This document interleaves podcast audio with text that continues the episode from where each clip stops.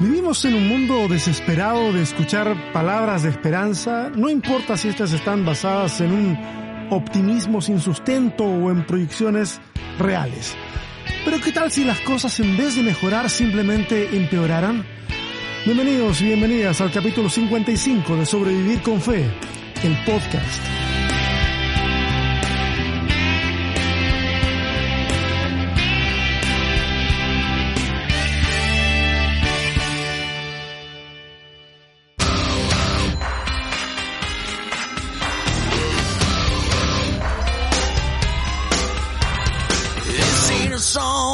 For the broken hearted. Buenas. Yo creo que mucha gente está pensando con qué canción va a iniciar en esta ocasión César el podcast. Y mira, por favor, denle la vuelta. Si todas las canciones han tenido que ver con la temática que tratamos eh, en esas. Oh, mira, ahí viene la parte buena. It's my life now or never.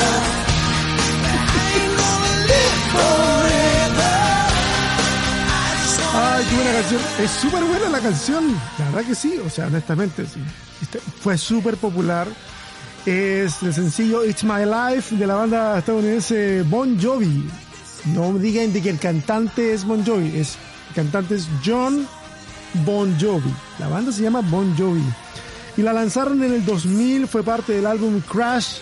Y la banda no sacaba un álbum como en cinco años. Y de hecho, cuando vuelven a la escena eh, esta canción la hicieron con Max Merton, que es uno de los productores eh, más famosos de la industria, extraordinarios logros, y de hecho esta canción es la más exitosa de la banda, y él me gusta porque, eh, bueno, ustedes saben que yo toco la guitarra, y Richie Zambora ahí usa un efecto que es el talkbox, que es como, como una manguerita que va puesta, usualmente la ponen al lado del micrófono y con la, con la manguerita esa hacen la modulación de y, y se escucha genial, o sea, es muy bueno y yo en esos años deseaba tener un Talkbox y bueno, nunca lo pude comprar.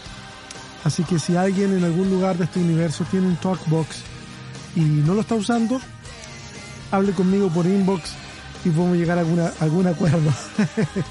y saben, la canción funciona bastante bien porque habla acerca de, que it's my life. Y es precisamente acerca de la vida y cómo la enfrentamos, eh, de lo que va a tratar el capítulo de hoy en este podcast. Así que la canción en realidad viene perfecto y, todas las otras anteriores también han estado muy bien.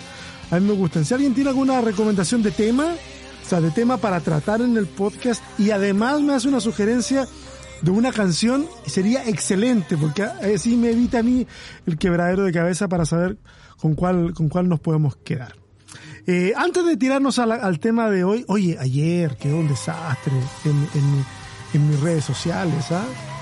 Eh, de repente uno tiene publicaciones que las tiene guardadas por un tiempo. De hecho, les cuento, ayer publiqué un meme en Instagram y eh, bueno, se republicó inmediatamente en mi cuenta de Facebook, en el fanpage.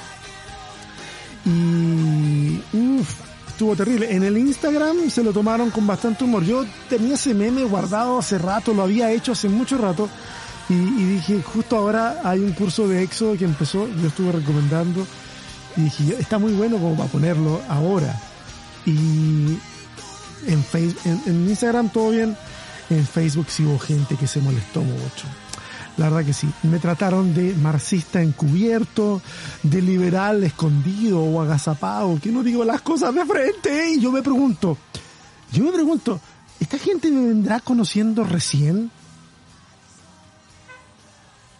Digo, amigos que se molestan. Ustedes tienen todo el derecho, de verdad que sí, a molestarse, tienen el derecho a opinar, es más, en algunos casos no solamente el derecho, el deber. Cuando uno está molesto por algo, tiene el deber de opinar y hacerlo, háganlo. Pero, pero que no le salte tan fuerte el prejuicio, de verdad. Un, un prejuicio que, ¿cómo decirlo? A veces el prejuicio tiene algo de razón en su resultado final. El tema es que si no va acompañado de un argumento, solo es el prejuicio, ¿ok? Eh, por lo demás, yo les invito a aceptar la invitación de conversar de conversar la fe. Todos, incluso un meme, da el pie para poder reflexionar sobre la fe. La reflexión teológica no se terminó con Calvino, no se terminó con Barth, no se terminó con Bultmann, con N.T. Wright, con Rob Bell, con Miroslav Wolf, no se terminó con, eh, no sé, con los teólogos latinoamericanos, con René Padilla, no se terminó con, con no sé, el Satames, no se terminó con ellos, no se ha terminado con ellos. Elija su teólogo o teóloga favorito, no hay problema. La reflexión teológica, escúcheme bien, es presente, actual, necesaria, es para ser conversada, discutida, incluso discutida con pasión. Por favor, me encantan las discusiones que son con pasión, pero siempre con integridad intelectual y por supuesto integridad humana, porque somos humanos. Y para esos escenarios en donde queramos discutir de esa forma, conversar de esa forma, yo siempre voy a estar dispuesto. Solo les pido que no se me sulfuren tanto y sigamos caminando en paz. Al fin de cuentas, en una de esas, y conociendo el sentido del humor de Dios, en una de esas terminamos de compañeros de mesa en la boda del Cordero. conociendo el sentido del humor de Dios, yo me imagino ahí a eh, no sé, Rob Bell al lado de John MacArthur. Interesante. Oye, pudiera, pudiera ser así. Mira, y de hecho, cerrando el tema, porque la verdad que no quiero hacer demasiado, demasiado aspaviento con esto. Si queremos afirmar algo como histórico, sin tener pruebas arqueológicas, porque el meme, por si alguno no lo vio, decía eh, yo cantando echó a la mar los carros del faraón, ¿cierto? Y muy, el Joker bailando. Y luego el, personaje del Joker así muy, muy pensativo y, deprimido abajo. Y el, lo que se lee al lado es yo aquí sentado sin, sin evidencia arqueológica del éxodo. Eh, eso es lo que decía. Pero si alguien quiere creer en lo que quiera creer sin tener ninguna prueba arqueológica, está bien. O sea, está bien. Es su derecho puede hacerlo. De hecho, no va a afectar su fe, no va a afectar mi fe, ni, va a cambiar el sentido en que gira la Tierra porque alguien quiera creer algo. Está perfecto, es su derecho. Pero si las pruebas arqueológicas no existen, entonces no existen, entonces no hay para qué inventárselas. Porque ese es el tema.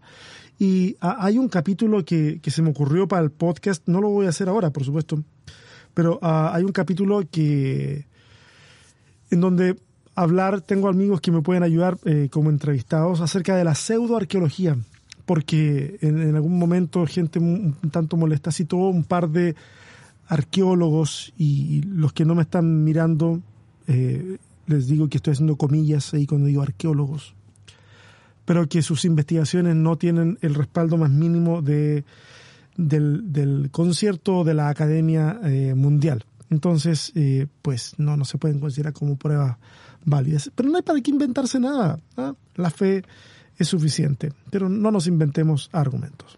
Por otra parte, amigas y amigos, yo quiero decirles una cosa, por si no les había quedado claro. Yo creo en Dios con todo mi corazón y no necesito pruebas de su existencia. Yo he decidido creer o en un lenguaje más teológico, eh, el espíritu o al espíritu le ha placido que en mí esté el deseo de creer. Y creo o pienso que todas las pruebas de la existencia de, Dios son un intento de brindar argumento a algo que no necesita argumento. Yo de verdad las pruebas que me muestran yo las respeto en el tema de la argumentación sobre la existencia de Dios eh, me refiero, pero, pero esto es fe. Esto es fe. Esto no necesita en realidad grandes argumentos. De ahí en más, como investigador, que me considero, como exégeta que me considero, eh, pienso que mi deber es ser lo más honesto a la hora de acercarme al texto bíblico y eso significa que todo el texto bíblico puede y de hecho hago el ejercicio mm, así de analizarlo sometiéndolo a mis dudas, a evidencias varias, entre ellas evidencias lingüísticas, arqueológicas, y esto no altera en este momento de mi vida no altera un ápice mi fe. Si alguien quiere, haciendo uso del título de este, de este podcast, si alguien quiere sobrevivir con fe, a este proceso, les aviso que pronto haré un curso sobre deconstrucción de la fe. No para deconstruírsela a alguien, sino como ayuda pastoral a aquellos que ya están deconstruyendo su fe, que ya están en ese proceso. Ok, pero volvamos al capítulo de hoy, porque el capítulo de hoy se llama Lo mejor no está por venir. No está por venir. Pero quiero empezar con la frase en positivo. Lo mejor está por venir. ¿Cuántos han escuchado esa frase? ¿Cuántas veces la has escuchado? Desde distintos tipos de oradores. Digo, esto no es una frase exclusiva del mundo cristiano, es una frase muy trillada. ¿Cuántos la, han escuchado?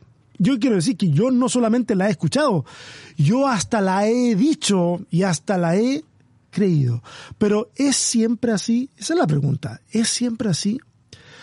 Y desde cierto, punto, desde cierto punto de vista podría decir que sí, puede ser así, puede ser que lo mejor está por venir. A ver, déjame explicar un poquito esto que parece que es una contradicción a lo que yo mismo estoy afirmando. Por ejemplo, desde el punto de la falta de acceso al pasado, siempre será mejor aquello a lo cual tenga acceso o me pueda aproximar de frente. En ese sentido, lo mejor está por venir, sería cierto. Eh, desde la responsabilidad frente a lo venidero y las decisiones que modelarán ciertas cosas, bueno, también podría ser cierto, lo mejor está por venir. Si lo vemos con ojos escatológicos, de la esperanza después de la muerte, entonces podría ser cierto. Claro, son distintas aproximaciones a la misma frase, pero cuando hablamos de esa frase, ¿nos estamos refiriendo a todos esos escenarios? Porque usualmente cuando yo escucho esa frase, no, no, no me, nadie se está refiriendo a esas cosas. Nadie se está refiriendo como que, oh, tú tienes cáncer, perfecto, pero lo mejor está por venir. Y pensando en que, bueno, pues te vas a morir y en el cielo vas a estar sano. Yo creo que nadie, cuando dice la frase así, está pensando en eso. No lo están haciendo. O sea, Digo, si alguien dice, no, no, no, yo siempre la digo pensando en eso, mm, no sé. Yo, por lo menos, las veces que la, que la he escuchado, no, no, no va en ese sentido. Pero, ¿qué tal si, qué pasa si lo mejor no está por venir? ¿Qué pasa si lo mejor ya pasó? No estoy diciendo que así sea, no digo que haya pasado. Pero ¿qué tal si el pic de la vida, de tu carrera, de tu ministerio. ¿Qué pasa si el pic de eso ya ocurrió? ¿Qué pasa si ese pic ya ocurrió para mucha gente? ¿Qué pasa para esa esposa que en medio de la, de la pandemia vio partir a su marido, a su esposo, y ahora se queda sola con sus hijos? ¿Lo mejor está por venir? ¿Qué pasa para aquel que tiene una enfermedad degenerativa? ¿Lo mejor está por venir? ¿En serio? A veces pienso que nuestros discursos de motivación vengan de espacios cristianos o de espacios de simplemente de coaching. Eh, pienso que a veces esos discursos están adaptados para realidades ideales, joviales, llenas de sueños y proyectos, pero no estamos pensando en todas las personas. No pensamos en que la desgracia a veces se asoma sin aviso y desmorona todos, absolutamente todos los sueños. No pensamos que en un cuadro, que, que un cuadro depresivo puede aplastarle la existencia al que más herramientas para el éxito, para el éxito tiene. Y eso es una realidad. A veces vemos gente que está sumida en lo, lo más profundo de una depresión y uno dice, oye, pero tiene todo tiene dinero, está casado o está casada con alguien maravilloso o maravillosa, tiene una familia, tiene esto y, y, tiene tantos talentos, tantas cosas. Pero sabes que para el que está en medio de un cuadro así, nada de eso cuenta. Solo cuenta esa narrativa interior que hace ver que nada de lo que está alrededor tiene sentido. Lo mejor está por venir. Testimonio quiero contar un testimonio. Hace años atrás, yo fui un adolescente, ¿eh? Sí, así usted, como ustedes me ven así adulto y... ¿ah? Yo fui un adolescente en algún momento de la vida. Y, en mi adolescencia tuve unos años bastante interesantes de reconocimiento en, en la iglesia local. Eh, en esos años yo fui diácono de la iglesia cuando tenía 18 años, pero incluso desde antes yo estaba participando en predicaciones y hacía clases en la escuela dominical, trabajaba activamente en, la iglesia, eh, ministerio de música y todo eso. Y recuerdo que, eh, y este testimonio lo he contado otras veces, pero bajo otro contexto. Y creo que dos o tres veces me hicieron orar por personas en reunión de día domingo estaban enfermas. Oramos por una persona un día. Yo, yo no, no, sabía muchas cosas en ese momento. Yo no sabía muchas cosas.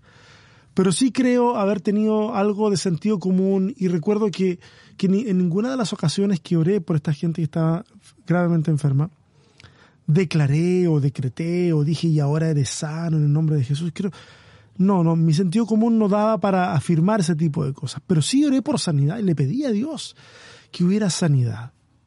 Eh, en, en, en todos los casos, estas personas murieron. Murieron, fallecieron. Incluso, incluso yo después hacía chistes eh, años después acerca de eh, que podía brindar servicios para ir a orar por la suegra de alguien, porque a mí se me moría la gente por la que oraba. Pero recuerdo que en una ocasión no solamente alguien se murió, sino que el, el día que yo hice la oración, eh, la congregación estaba muy, muy, muy enfervorizada y alguien se levantó y comenzó a, en un, en un éxtasis, eh, comenzó a hablar de parte de Dios y a decir de que Dios había escuchado nuestra oración y que, y que esa persona eh, estaba sana en ese momento. El, fervor en la iglesia no se podía creer en ese momento. Eh, Dios estaba diciendo que había escuchado la oración y que había sanidad. Yo sé que lo que estoy contando puede resultar conocido para muchas personas en distintos contextos también. Pero esa persona también murió, falleció. Y, yo me di cuenta que bajo un, dice el Señor, eh, y en este caso el dice el Señor era que iba a ser sana, o sea, de alguna manera yo ahora pienso, eh, dice el Señor que lo mejor está por venir, pero no fue sanidad lo que hubo, fue muerte lo que hubo. Y nadie nunca habló de eso. Nunca nadie habló de eso, nunca nadie se preguntó si se había tomado el nombre de Dios en vano, nunca nadie dio ningún tipo de explicaciones, porque lamentablemente eh, no es la costumbre. No es la costumbre hacerse cargo de cosas que uno dice y que después no resultan. A veces lo mejor no está por venir. A veces lo que tenemos que hacer es hacer la paz con el dolor con el que la vida nos sorprende. A veces la, la vida nos pone, nos pone música salsa y bailamos con una sonrisa en, en el rostro, de, pero de oreja a oreja. Pero otras veces nos pone un tango que nos desgarra el corazón y ese también tenemos que saber bailarlo. En el libro de Job, o el libro de Job, aborda la, la temática del sufrimiento de los justos y no llega a ninguna respuesta más que la de no cuestionar a Dios. Básicamente esa es la respuesta que hay, no cuestionar a Dios. Aunque el libro, de hecho, cuestiona a Dios. Y nuevamente alguien podrá decir, oye, pero a Job se le devolvieron todas las cosas duplicadas y hasta volvió a tener hijos. Lo mejor sí vino para él. Y cuando la gente me dice ese tipo de cosas, o yo he escuchado ese tipo de cosas, yo, yo me pregunto, ¿cómo leemos la Biblia para sacar nuestras conclusiones? Porque mira, las cosas se recuperan, se reemplazan, pero ¿y, los hijos? ¿Qué pasa con los hijos? ¿Podemos reemplazarlos con otros hijos? ¿Son acaso un objeto que al perderse puede ser sustituido por uno nuevo? No. La vida puede traernos mejores momentos luego de las peores tristezas, pero las pérdidas y las tristezas las tenemos que aprender a cargar en el corazón toda la vida. Los dolores no desaparecen, solamente aprendemos a vivir con ellos. Se hacen más manejables, podemos incluso sonreír cuando traemos a la memoria de nuestra mente a alguien que, que ya ha partido, pero ahí, en el fondo del corazón, hay un dolor. Tal vez ya procesado, tal vez ya asumido, tal vez ya sea con paz pero vamos cargando el dolor. De una forma saludable, sí, pero vamos cargando el dolor. Otros van a cargar sus dolores sin saber cómo procesarlos y podrán sumirse en espacios de la vida oscuros, realmente oscuros. Mira, Jeremías profetiza en el exilio de Judá en Babilonia y lo hace en contra de un montón de profetas que solo hablaban de que regresarían en dos años. No, aquí en dos años estamos de vuelta en Jerusalén porque así lo dijo el Señor. Y Jeremías le dice, hey, ojo, no volveremos. No vamos a volver. Esta generación no va a volver. Por favor, hagan su vida, tengan hijos, que esos hijos tengan más hijos, planten y cómanse lo plantado. Acá nos vamos a quedar una temporada larga. Hagan la paz con eso y aprendan a vivir de esta manera. Lo mejor no estaba por venir en la proyección a largo plazo, claro, podemos ver un montón de beneficios que significó estar en el cautiverio, pero para esa generación que lo único que pensaba era en regresar a su tierra, lo mejor no estuvo por venir. Y saben qué, cuando hablamos de este tipo de cosas, por favor seamos aterrizados a lo que estamos, al tiempo en el que vivimos, porque si todo lo vamos a relativizar con a largo plazo, no, no, no, ahora no, pero a largo plazo, entonces podemos decir cualquier cosa, incluso la estupidez más grande, justificando de que no, no, no, hay que esperar, hay que tener paciencia a largo plazo. Pero así no funcionan los discursos de motivación. Así no funciona. Los discursos de motivación, ¿saben cómo funcionan? Funcionan para el aquí y para el ahora. Y es por eso que cuando la gente dice todo va a estar mejor, lo mejor está por venir, mentirosos. Así es como yo percibo ese tipo de discursos. Hoy, de hecho, en este momento, en ese instante, llega a ser hasta facilista hablar de lo que, lo mejor está por venir. Porque alguien puede decir, ¿podemos estar peor que esto? Créanme, pudiéramos estar peor que esto. Porque más adelante puede haber vacuna, puede haber romper la cuarentena, puede haber toda una normalidad, pero que puede ser peor, puede ser peor. ¿Sabes de qué forma puede ser peor? Muy sencillo que alguien cercano a ti contagie. Y en, el, y en la opinión colectiva, todo es mejor o todo va a ser mejor. Pero ¿y la pérdida humana, la que te afectó a ti? ¿Hace que el escenario sea mejor o sea peor? Hace que sea peor. Si quieren referencias de lo que hablé de, de, Jeremías, pueden buscarlo ahí, Jeremías capítulo 29. está interesante. Mira, yo no tengo problemas con decir cosas lindas e inspiradoras a la gente, aunque el domingo, en el mismo sermón, yo dije, yo no soy ningún proverbista que va a estar adornándole la realidad a la gente, pero, pero yo no tengo problemas ¿ah? con decir o que otros digan cosas lindas e inspiradoras a la gente. Pero cuando las decimos, estamos simplemente, tenemos que reconocer, por favor, de forma muy expresa, reconozcamos que estamos expresando nuestro buen deseo, lo que quisiéramos que se cumpla y nada más. Sería hasta más honesto decir, quisiera pensar, o elijo pensar, que lo mejor está por venir. Al menos una frase así tiene el elemento de la incertidumbre, que es al final una de las pocas cosas que sabemos que siempre nos van a acompañar en la vida. El futuro, el futuro no lo puedes controlar y nadie a tu alrededor puede controlar realmente el futuro. Así que por favor, no dejes que alguien lo haga. No le des el control de tu vida a nadie, a ningún ser humano. Por favor, no se lo entregues a nadie. Porque también podemos caer en ese exceso, que es muy frecuente, el de entregarle nuestro futuro a alguien más. Que alguien más defina lo que soy, que alguien más defina lo que seré. No estoy pensando en Dios, estoy pensando en, en, persona, estoy pensando en los que hablan en nombre de Dios, esos que se llenan la boca con palabras como propósito y llamado. Déjenme hacer un pequeño paréntesis, estoy cerca de terminar. Eh, porque en la semana hablé con una amiga y terminamos hablando precisamente acerca de eso, de propósito y llamado. Y tomo el tema porque se relaciona con este discurso de lo mejor está por venir.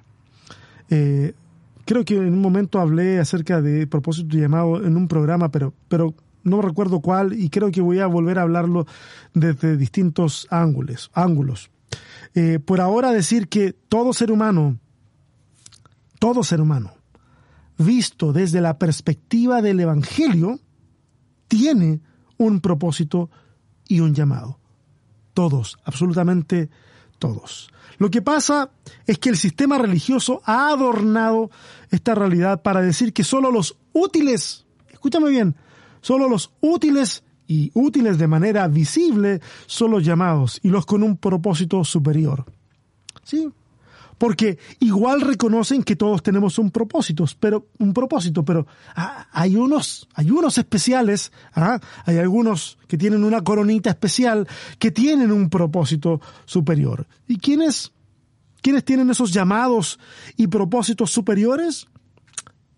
Pues líderes de grupo, ministros de alabanza, predicadores, profetas, básicamente cualquier persona que destaque de entre la multitud, hijos o familia del pastor, y para contar, o sea, digo, y para de contar, y, con lo que estoy diciendo ahora es que yo me identifico con la mayoría de los contextos que acabo de decir. He estado en casi todas las posiciones que acabo, eh, que acabo de describir, y en todas ellas siempre recibí y eso es lo más curioso, siempre recibí una palabra profética hablando del propósito y del llamado que Dios tenía sobre mí. Y saben que yo no reniego de esos momentos. Creo que marcaron mi vida para bien, pero me di cuenta que no hay esas palabras proféticas, que las palabras proféticas no existen para, para los nadie como la expresión de Eduardo Galeano cuando habla de, de, los pobres, de los vulnerables, de los nadie. Esas palabras proféticas no existen para los nadie.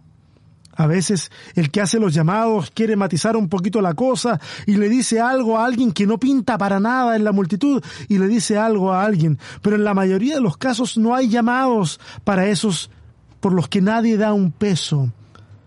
Todos cometen o todos cometemos el error de Samuel al querer ungir al que está delante de nuestros ojos con más apariencia de rey. Nadie manda a buscar al adolescente hediondo oveja por el que nadie da un peso. Si saben a la historia a que me refiero, la historia, a la historia de, de David. Escúchame. He visto personas hundidas en el lodo diciendo, yo antes era tal o cual cosa en una iglesia o el Señor me dijo que yo iba a hacer tal o cual cosa y no fui. Y hay tres actitudes que yo logro detectar que pueden pasar en esas situaciones. Algunos están llenos de culpa porque creen que defraudaron a Dios eh, y nunca se van a atrever a retomar esa fe. Y ya prefieren vivir la vida loca, como, como venga. Otros creen que, Dios es un mentiroso que le dijo cosas que jamás se iban a cumplir. O creen que la iglesia manipula lo que Dios quiere decir y eso hará que cualquier cosa que tenga olor a religión sea desechada. Qué terrible. Mira, estas son casi puras palabras recopiladas para hablar acerca de lo mejor no está por venir. No es que esté dando un tema, ni mucho menos. Pero mira, no podemos controlar el futuro. Solo podemos condicionar nuestra actitud presente. No podemos controlar el futuro, solo podemos condicionar qué cosa, lo que tenemos ahora, nuestra actitud presente. Puedes determinarte a vivir con un grado de compromiso tremendo frente a lo que está en tu corazón, a, fin de que no tengas la menor duda de lo que estás haciendo y que estás haciendo tu mejor esfuerzo y entiendas que eso mejor Tal vez no está en el futuro, sino que está en el presente.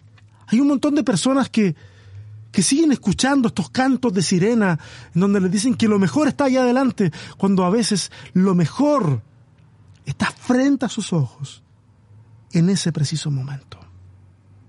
Mira, yo no dudo de las buenas intenciones de aquellos que dicen que lo mejor está por venir. Y tal vez en muchos casos tengan razón. Pero saben que el futuro a veces no es todo lo que hemos soñado. Y a veces lo que ocurre en nuestros contextos cristianos es que toda esa gente que nosotros armamos y formamos un grupo en donde autocumplimos eso de que a todos nos va bien. Y, podemos señalar un montón de gente en la multitud a la que a todos les ha ido bien gracias a lo que ocurre en ese lugar, cuando en realidad no es que les haya ido bien. Es que ha, ha habido tanta gente pasando por ese lugar, tanta gente dolida a la que no le fue bien, que decidió irse, que al final a todos los que sí les fue bien, se quedaron y es por eso que es bien fácil apuntar a cualquiera y decirles, aquí todos son prósperos, acá todos son, han sido bendecidos por Dios, por lo que han hecho, por lo que sea. Quédate aquí, lo mejor está por venir. No, no. Lo que pasa es que ahí se autocumplió una profecía. Y ese lugar a lo mejor no es el lugar o el centro de donde fluye la bendición. Ese es simplemente un club en donde todos los bendecidos decidieron quedarse y hablar de sus bendiciones. Espero que no te quedes con la impresión de que esto es un mensaje de pesimismo. Este simplemente es un mensaje que te invita a comprometerte con tu presente. Comprométete con lo que estás viviendo hoy. Deja de ver en el futuro por lo ideal que vendrá, porque en esa distracción que tenemos en la vida se nos puede escapar lo más valioso que podamos haber imaginado que tal vez está justo frente a nuestras narices. Era eso. La próxima semana, déjame decirte, tengo aquí en mi pizarrita. ¡Oh! La próxima semana. Me voy a entretener mucho con este. Sugiéranme canciones para el tema de la próxima semana, porque la próxima semana viene un tema interesante que se llama El rey está desnudo. ¿Quieren saber de qué se trata?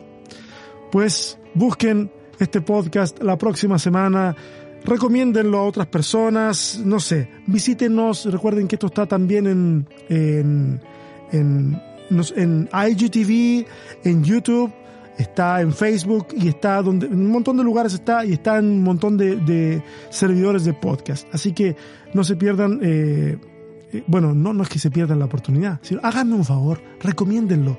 Yo creo que a más de alguien le puede servir este mensaje. Les mando un fuerte abrazo Espero que tengan un fin de semana extraordinario y un inicio de semana súper bueno. los desafíos que vengan, enfrentémoslo con todo. No siempre lo mejor vendrá. Si viene algo terrible, denle con todo porque es la única forma de salir adelante. Que Dios les bendiga. Nos vemos. Bye.